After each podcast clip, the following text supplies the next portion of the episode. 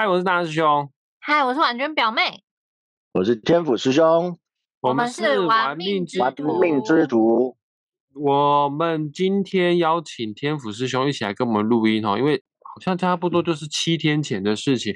大师兄有发一则贴文哦，就是鼓励各位玩命之徒的粉丝们，不管你是 YouTube 的频道上面认识我们的，还是 Parkes 频道上面认识我们，都可以哈，在脸书粉装上面来做投稿。分享你投资失败的故事，哎，投资成功的故事哦，那就不用分享了哈。因为之前天府师兄讲过一个故事，非常的经典，叫做幸存者偏差。我们想要成功哦，你不用去复制人家的成功学，你要应该要去着眼重点放在说，呃。那些人是怎么死掉？那些人是怎么失败的？那我们只要避开失败的话，我们就高几率会拥有成功。确实哦，有很多的听众朋友有做投稿，有分享他们在投资理财上面，呃，大破财啊、失败的故事之外呢，也附上了个人的紫微斗数命盘。那今天这一集不得了了，就要由大师兄、还有天府师兄、还有婉君表妹会从旁协助哈，给留言的人、有来投稿的人，在命理还有。投资上面的双重建议哈，我们首先呢，我随机哈，这个没有按照顺序啦，因为脸书上面的留言，大师又很难去分辨说，呃，你是谁最早留，谁最晚留啊？因为他只会显示几天前留言啊，第一天我发布这个贴文的时候就已经很多则留言了。那我们先针对这个这个名字怎么念？Charlin 谢吗？谢嘉玲是不是？应该吧，谢嘉玲小。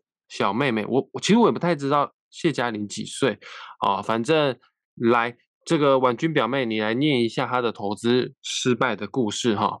嗯，好哦，小资族二零一九开始投资，遇到二零二零大好年，虽然赚了一些些小钱，但以比例来看，算不是很好的了。在去年股票行情不好的时候，也认赔砍了许多股票。虽然手上还有一些套牢股票，但目前都丢大盘指数为主了。天普师兄他好像在去年的时候有赔钱哦。去年确实二零二二年的时候行情不是那么的好。他在去年卖股这件事情，以你的专业投资人角度来看，他是当机立断确实卖的好呢，还是我我就问你好了，天普师兄，你去年有卖股票吗？我我去年有把我领到的一些这个股票股利的股票给卖掉了，基本上你说认赔杀出的，我记得应该多多少少会有一点点吧，几几千块左右的水准啦。是哦，那好像也没有什么太大的损失，对你来讲。嗯，是啊，因为其实，嗯，就像我们之前讲过，前年的时候就说过嘛。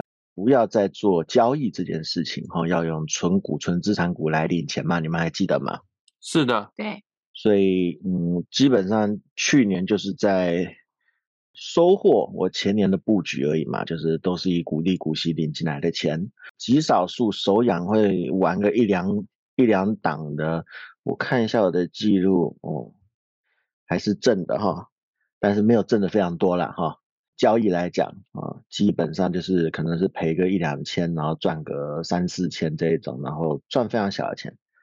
那我想问一下，关于嘉玲这位粉丝、这位听众朋友们，他说因为去年认赔砍了许多的股票，那现在哈。还有一些手上有些股票是套牢的哦，但他也不太敢投资单一个股了，有点担心害怕了。他把所有的主力啊，所有的投资项目都以大盘指数为主了。假设一般的听众朋友们，不是不管是不是家里随便哈，就是我们投资 ETF 投大盘指数，这是一个好的选择标的吗？嗯，这个问题没有办法平均分到所有人身上。我先从这里看到的，就是若以嘉玲是。呃，年轻的妹妹哈，跟我这个老人比起来，当然都是年轻的妹妹了哈。那当然资本不会非常的雄厚嘛，多多少少比较年轻的人都会想要以交易来获得利润啊，就是以价差这件事情来做。那如果以前不是非常多，然后想要赌一把这样子来讲的话哈，当然 ETF 是帮不了你的。觉得然后指数型的标的物，尤其是台湾有这么多 ETF，各式各样出来哈。其实我个人认为，我们如果以年轻人求稳这件事情来讲的话，我会觉得有更多更好的标的物可以来选择。因为因为其实台湾的 ETF 啊，Exchange Traded Fund 非常多哈，在结构上是。有一些嗯先天上的问题跟限制的哈，首先，尤其台湾的这 ETF 买来买去，其实标的物都差不多，然后有很多的 ETF，其实它它太偏执于一些特定的个股哈，这也不要点名哪几只，自己上去查就知道，都是非常有名的 ETF，然后但是他们就会把绝大部分的资产放在非常少数的。几间公司，举例来说，这个台积电啊、红海啊这样的公司，对我来说哈，我会觉得，如果以这样子的方式来做的话，那其实这些 ETF 它已经失去了追踪指数的功能了啊。那我第一个想法是这样子，然后第二个就是说，那如果说你今天的标的物，因为有很多人会讲说，我不贪心，我只想要稳稳的赚一些的话，其实我有一个很重要的心态，希望跟。听众朋友们沟通哦，就是说你能不能赚钱，会不会惨遭市场修理啊？这两件事情跟你贪不贪心，心底有没有想要赚很多是没有关系的，明白我的意思吗？所以很多人讲说是他赔钱，因为他太贪心了。我不贪心，我就不应该赔钱，是不对的。股市是这样的地方，你会赔钱，所以你做错事哦，跟贪心没有关系。对，跟你的起心动念没有关系。你可以是一片菩萨心肠，为了赚钱来拯救世间人，但是你做错事，你就是会被市场惩罚，就是这样子的一个地方。所以其实我觉得做对事情比贪不贪心，好，或者说追不追求安全的心态是没有关系的。你追求安全的心态，可是听人家的话跑去买错误的标的物，你一样会被修理很惨。所以我会认为说，嗯，小资族，然后资金是会慢慢的一直进入市场啊，一个月一个月这样子去买的话，哈，ETF 当然是一个方向啊，那但是当然我会我会认为说，其实它可以呃去用零股的方式去去买不一样公司的标的物，这是第一个。那要买哪一些公司呢？嗯，我还是以我们以前节目讲过的，就是今年。依然是买一些比较资产类的东西哈为为优先，因为包含今天的日期是二月十二号嘛，我们录音的日子哈。嗯，那其实这这一段时间这几天我们会看到还有更多的消息，就是更多的比较大型的电子厂啊、科技公司啊，疯狂的大量的裁员。哦，那这两天最红的就是美光啊，美光在台湾扣掉美光以外，其实我们可以看到哈。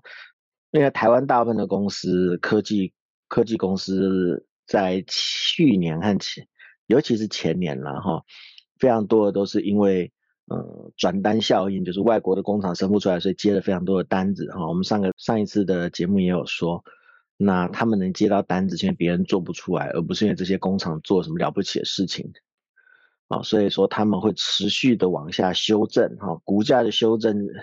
是因为市场对于他们的获利能力会打个问号哈，这件事情，那他们现在只有走第一步啊，第一步就是裁员而已。那我每次都跟开玩笑跟人家讲嘛，然后减薪缩编删预算，裁员就是缩编而已。然后我们后面还有删预算，所以还会看到很多的更大型的，例如说并购案呐，哦，或者部门被卖出啦，部门裁撤啦，哈，删预算这件事情还没发生。啊，所以谢掐令，你并没有说你手上套了哪些股票，所以没有办法讲什么东西哈。嗯，因为有的股票是这样子啊，前年跟去年就已经达到这些公司可能是这辈子未来的二三十年内里面的永远的高点啊。大概是这样，所以你要等它解套的话，其实我觉得很不智的，因为那些公司通常我们也可以看台湾很多这些科技公司的配配股跟配息是非常差的，奇差无比。那你套在那里啊，它也不会有产值，你希望它回来也不会有回来的时候，我会建议你，其实有的时候真的就是认赔杀出，你你就是要认错。我都会讲说，其实很多人都这样，知错不改，更不认错。天府师兄这么多年来就会讲说，在投资的这件事情里面，认错是一件好事情，因为不会有人记得你到底错了几次。但是赚到钱啊，你自己会有感觉，所以把那些现金释放出来，去买其他的就是会随着时间往上增值的或者增加股票股数的啊资产类的获利啊，反而是比较能够期待的。啊，那我们可以在这里教你一招，你要怎么去算？是任何投资啊，都有一个所谓的七二法则，不知道有没有听过？啊，不是八二法则吗？对，你少一个法则是没有没有八二法则，八二法则是指这社会上百分之一百的人里面，百分之八十的人做事情会是其中一派，然后百分之二十的会是成功的人，他们会做不一样的事情。七二法则呢是一个很简单、快速的运算的方法，就是说，呃，你的这一笔投资需要花几年的时间可以翻倍百分之一百，所以它的意思其实很简单，就是你这个获利的值利率的百分比，七十二除以这个百分比，得到的数字就是以你这样子的获利来讲，你的本金要多久可以翻一倍？我我举例子哈，比方说某间公司的股票，它每年的配股配息换算成这个利利率的话，大概是股票加利息总共是六趴好了。好，所以我们就把七十二嗯除以你的六、是啊，你会得到一个数字，就是十二。对，也就是说，你这一笔钱丢进去，你摆着睡觉，什么都不动，理论上十二年之后，这笔钱就会翻一倍。哦，可是前提是不能动哦，不要把配出来的利息你就把它拿出来花掉了。对对对，然后你用利滚利进去的方式的话，这速度会再加快很多。就你领到的钱啊，全部都滚进去的话啊，那你明年的殖利率会更高嘛？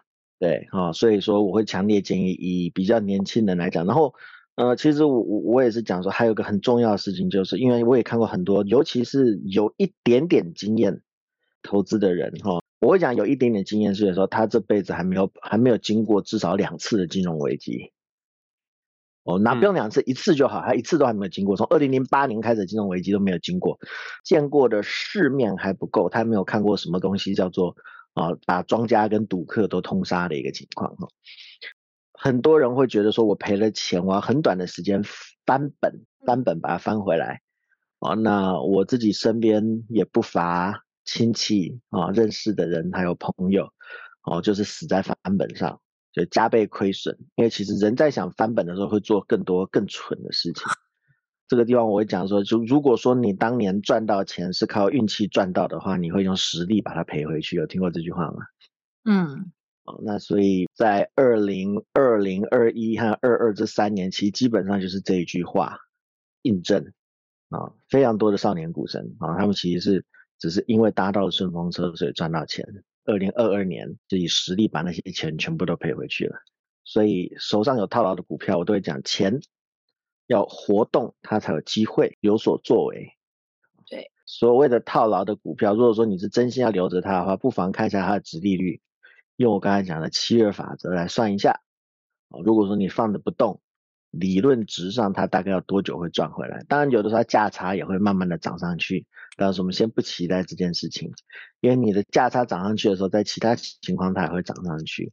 我建议哈，如果说你今天的策略是想要投资而不是交易的话，哦，你必须要做一个进可攻退可守的事情，就是你股价就算不上去的话，你的钱财产也要能够变多。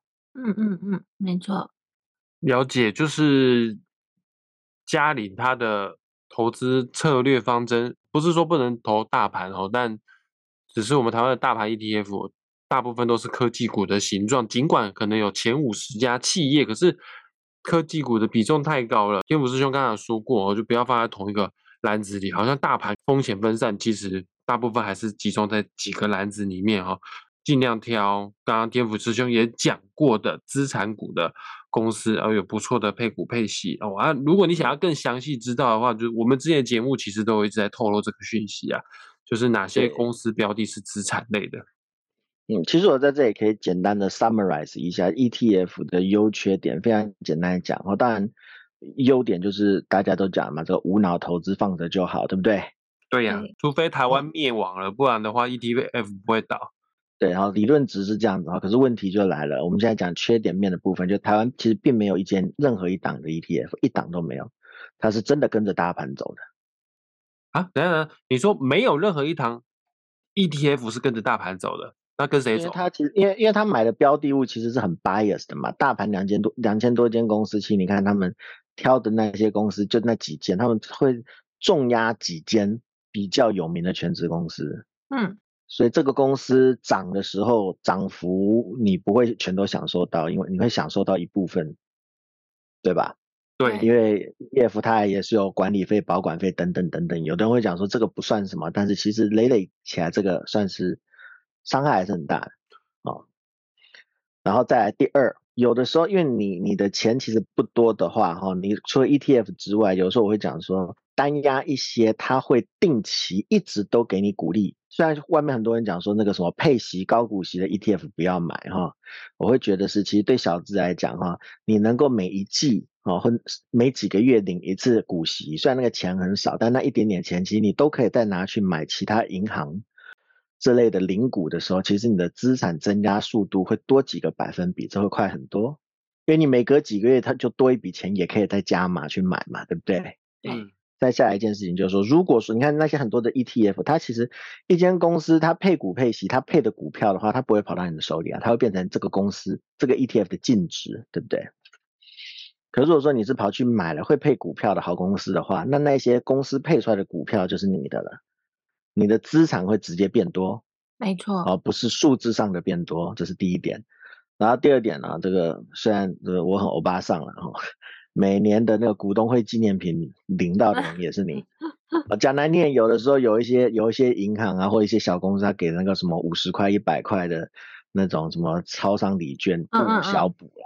然后第三个还有退税，你领股利股息，政府会退税给你嘛？退的税也是退到你的账上。啊，这些好处在 ETF 上都没有的，它都是被化成它。那当然，ETF 公司都会说，呃，这些都没有啊，这些都在净值里面啊，你有享受到，但这个净值是随着波动就消失的，对。但是我讲的是在你手上，它就反正实打实的，你就是拿到了，很不错。对。那我来说一说哈，这个家里你的命盘紫微斗数命盘上面关于投资理财部分有什么需要特别去注意的地方？呃，首先啊。我们先看一个本体个性的宫位，叫做命宫哦。你有剖盘吧？你的命宫是紫微跟天府这两颗星，它有非常棒的优势。紫微五行属土，天府五行也是土，五行土的特质呢，代表成熟、稳重、稳定。所以说，你的情绪方面、你的个性方面、你的精神状况方面，基本上都是稳定的。稳定的情绪是非常有利于在投资市场上面进进出出、杀进杀出的，因为你比较不会因为一些。流言蜚语啊，比方说黑天鹅啊、灰犀牛啊、乌俄战争啊，或者是美洲贸易战，或者是新冠肺炎一些新闻而下的，就赶快进出股票，赶快买卖股票。你也不会因为人家说哪一只股票好，就人云亦云的就马上跟着下去说哈，因为你本身个性是稳定的人。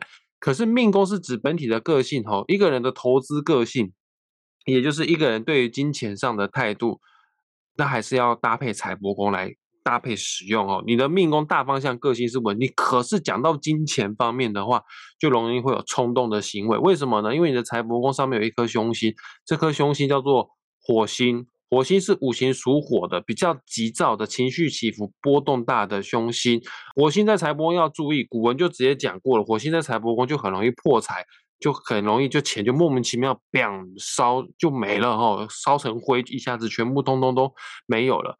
呃，这个要注意哦。你大致上个性是稳定的，你是保守稳重的，可是，在金钱方面却有这种想要赚快钱的这种想法。因为火星是一个急躁之星，然后火星最不喜欢跟什么星同宫了？最讨厌跟武曲同宫了。因为武曲这颗星是紫微斗数很有名的财星，你的财帛宫乍看不错，有武曲哎，有财星哎，可是火星五行是火，武曲这个财星的五行是金，火专门在克什么的？火克金的。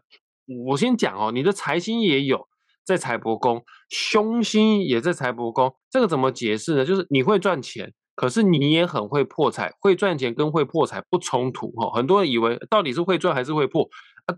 有人就是会赚也会破啊。呃，更何况你还有五曲化禄，五曲化禄是真的赚钱能力是不错的，完全一点都不担心你赚钱的能力。我也相信你有办法为你自己累积到不错的资产，只是你赚到的钱一定要放在。正确的地方，放在错误的地方的话，就就真的很辛苦，真的前面所做的努力都会白费哈。你武曲化禄在财帛宫，基本上赚钱能力是非常的强的，包括你的财福线，财帛宫跟福德宫为面对面的一条线，这一条线都跟现金流有关，还有贪婪化权哦，你有五曲化禄跟贪婪化权在财福线上面。我不管你这个四化是禄权科技哈，反正就是四化就是四种变化，也表示说你在财富线、在金钱的现金流的这条线上面，你会投注很多的心力，希望它在上面有很多的变化。但这个变化的背后的目的，就是希望，诶，这些变化、这些投资项目是否可以让我赚更多钱？可是你的四化混着凶星啊，掺杂着凶星在里面，有的时候以以不变应万变哈，就有点像天府师兄讲的，就是用七。二法则啊，假设值利率六趴，你就放个十二年都不要动，它就会翻一倍了。你尽量是少动，少动的话，反而你有高几率会赚到更多的钱。再讲一个更深入的理论哈，这个可能没有学过紫微斗数的人听起来会有点吃力，但是大师兄的学生们你应该都听得懂。这个你可以看一下这个命盘啊，你的财帛宫虽然说五曲化禄。乍看之下不错，延伸出去的三条线，财帛宫的三方也有连到禄存，这个在古书上来说叫做什么？叫做双禄交持，叫做禄合鸳鸯。天呐，大发啊大发的格局哈，而且有火星连线到贪狼，也叫做火贪格，这也是爆发格。可惜呀，它也串联了什么，知道吗？婉君表妹讲一下，我考你。空劫吗？对，地空地劫。凶星都是两两为一组的，当它两两为一组串联起来的时候，会变成一加一大于二的力量哈。这个空劫跟化禄跟禄存有所串联的话，这个在古书上面又讲了，叫做禄逢冲破，急处藏凶。再讲一次，你绝对会赚钱，家里绝对会赚钱，这个赚钱能力是很强、很有 power 的。可是。急处藏凶。当你赚钱的时候，你一定要更小心。呃，这个别人贪婪的时候，你不能跟着下去贪婪的，你一定要戒慎恐惧哈。因为空姐代表期待落空，你的财星化入禄存、武曲火贪这些都跟金钱有关的格局，你全部都有具备。可是又有空姐啊，这个就结论来讲好了，就是大财进大财出哦，不是小财进小财出哦，比较符合不了。那你说过你是在？去年，去年是二零二二年，认赔杀出，这很能理解啊。因为去年二零二二年，你先天的财帛宫武曲这颗星在去年的磁场啊，壬寅年的磁场就武曲化忌了，那那当然就是就赔钱嘛。那我是不知道你买了哪些股票在去年认赔杀出，但。如果就命理的角度来看，我会建议你，你在去年先不要认赔杀出，因为武曲化忌的在你的财帛宫，忌这颗星叫做又叫做多咎之神。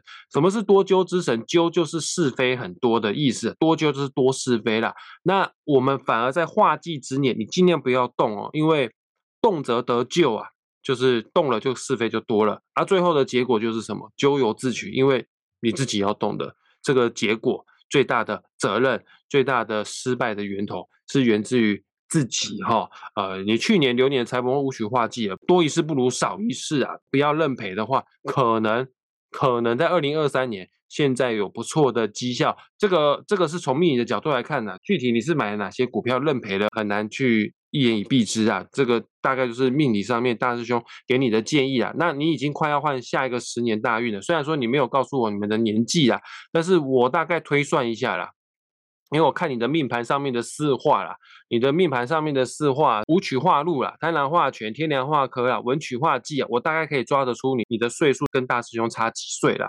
我们大概差六岁了，你大概比我还要小了哦。那你快要进入到下一个十年运势了，三六到四十五岁的十年运势啊，多送你几句话哈。三六到四十五岁的十年运势哈，在田宅宫啊，啊，你的田宅宫有凶星啊，你的子女宫啊也有凶星啊，哦，构成了本宫对宫都有凶星啊，呃，要注意啊，田宅宫、子女宫这条线，除了看生儿育女，看能不能买房子，看能不能成家立业之外呢？子田这条线也叫做财库线，我们呢一定要积蓄，一定要有财库才买得起房子啊。有的时候田宅宫有凶星啊，不代表说你没有房子，它其实背后的深层意义是你连存钱都有问题了。谁买不起房子，就是存钱都有问题，首付都存不到的人就就买不了房子。我先跟你讲哦，嘉玲，你本身赚钱能力是 OK 的，只是三六到四十五岁这十年是你在财富方面更辛苦的十年。包括你这十年的财帛宫，三六到四十五岁的十年财帛宫是天机，呃，不好意思，天机不是什么财星，天机是善变变动之星。呃，那你最好三六到四十五岁在投资理财方面还是少做少错。投资当然是要的，就讲天府师兄讲的那些资产类的股票啦。哦啊，唔堂修康修康，呃，不要太过于投机，天机有的时候是投机哦，诶，太过于投机的话呢，就会造成更多的损失哈。这个是嘉玲的命盘，天府师兄跟婉君表妹，你们两位有什么要补充的吗？嗯，个人是这样子想哈，就是嘉玲你的。紫微天府在命宫的话，然后再跟你的财帛两个对比，然后我觉得照理来讲，就是你其实算是一个深思熟虑稳健的人吧，啊，可是，一讲到金钱相关的东西的时候，你可能就会按耐不住朋友的怂恿啊，然后大家都因为我我们知道这现在这年头很多人都喜欢分享这个怎么赚钱啊，怎么怎么的的故事，哈，你的心就会痒痒的。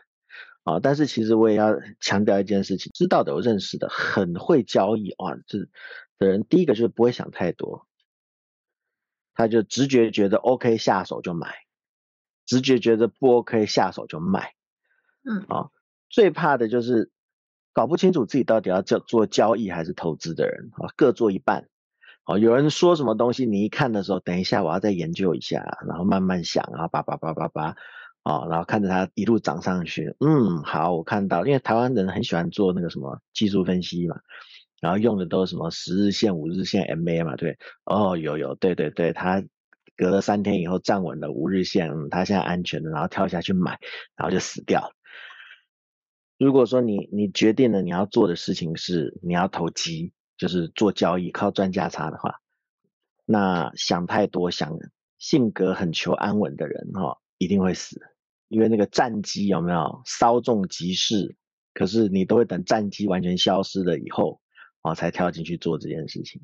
那确实，他的命盘大致上他是一个个性成熟稳定的人。对，就是可能扯到钱这件事情的时候，他有这个冲动，他会想要。因为我们也看到他五曲化禄嘛，他其实是一个非常有这个赚钱企图的人嘛。没错。啊，再配上火星庙的时候，就是很容易心痒痒。可是，在你下手前一刻，你的这个理智跟你的这个稳重就会发挥了，然后你可能就会等个两三天，哦，那别人靠运气可以赚到的钱，哦，你刚好没赚到，然后你就变成靠实力赔钱。那其实有非常多人问我这个问题，他说啊，老师，每次股票都是我买的时候就跌，然后我卖就涨。其实那些人我都会讲说，也是类似的剧本啊，哦，想太多。如果说你今天就觉得要赌一把的话，就赌下去，啊，苗头不对就跑，哦，那东西不是靠靠着你的深思熟虑和想能够赚到的钱啊，大概是这样子。嘉玲，你的命宫没有凶星，可是你的财帛宫它确实串联了不少的凶星。一般没有基命理基础的人，我们都很容易利欲熏心，我们都会被凶星牵着鼻子走。可是你命宫是有财库星的，是有天府的。我们反而应该要追随你的命宫，呃，紫薇跟天府全部都是稳定的星星，那是你的天赋啊，那是你的优势啊，把你的力量，把你的能量放在你有优势的地方，就是让你的紫薇跟天府的力量发挥，就是发挥你的成熟稳重，不动如山。财帛宫的这个火星，你就你就讲到金钱的话，你一定要在自我警惕。小心一点，火星是火，它连线到地空地劫，地空地劫也是属于火的凶星。反正只要是火，最讨厌跟金钱有关的空位了，那个真的会烧掉的哈。而且火就是不稳定的元素，你看火这个元素就不是固体，忽明忽暗哦。当然你可能会有爆炸性的成长，但是也有可能很快速陨落啦。哦。就就祝福你啦，就在投资理财这条路上面，可以越赚越多钱。也差不多了哈，讲嘉玲的命盘跟讲嘉玲的故事，也花了一些时间。那也鼓励各位听众朋友们，想要分享你的投资经验的话。请记得一定要写的越深入、越详细越好哦。像嘉玲写的这样子不算是很详细，因为我们不确定它是哪些股票认赔。你要跟我们讲哪一只股票，或者是你是投资了什么样的项目等等之类的。家里有一个优点就是他写的是哪一年认赔的哦，啊，最好是时间点都要把它写清楚。说明白，我们才可以跟你更精辟的、更更更详细的解说哈。那也谢谢天府师兄为我们嘉玲做的这个讲解，谢谢天府师兄。好，谢谢嘉玲，谢谢大师兄，谢谢大家，谢谢谢谢婉君表妹，忘记谢谢婉君表妹了。如果没有谢谢她，等下录音关掉，她会说你们都不谢谢我，下次我也不来录音了。没有没有那么浮夸。好啦，那喜欢我们的频道，喜欢我们的频道，记得按赞、分享、加订阅欢迎来投稿。哦。欢迎来投稿，这是最重要的哦，因为这样天府师兄就会常常出来喽。我跟大家讲，如果没有人投稿的话，就天府师兄就可能不录音了。他又突然又消失了。对啊，那 我每次要找他出来，还要想新的主题。大师兄很忙，也没有时间想就是新主题。要不断的拐他出来，这样子。对对对，想听到天府师兄开示，就尽量投稿就对了。拜拜 OK，拜拜。我们下次再见。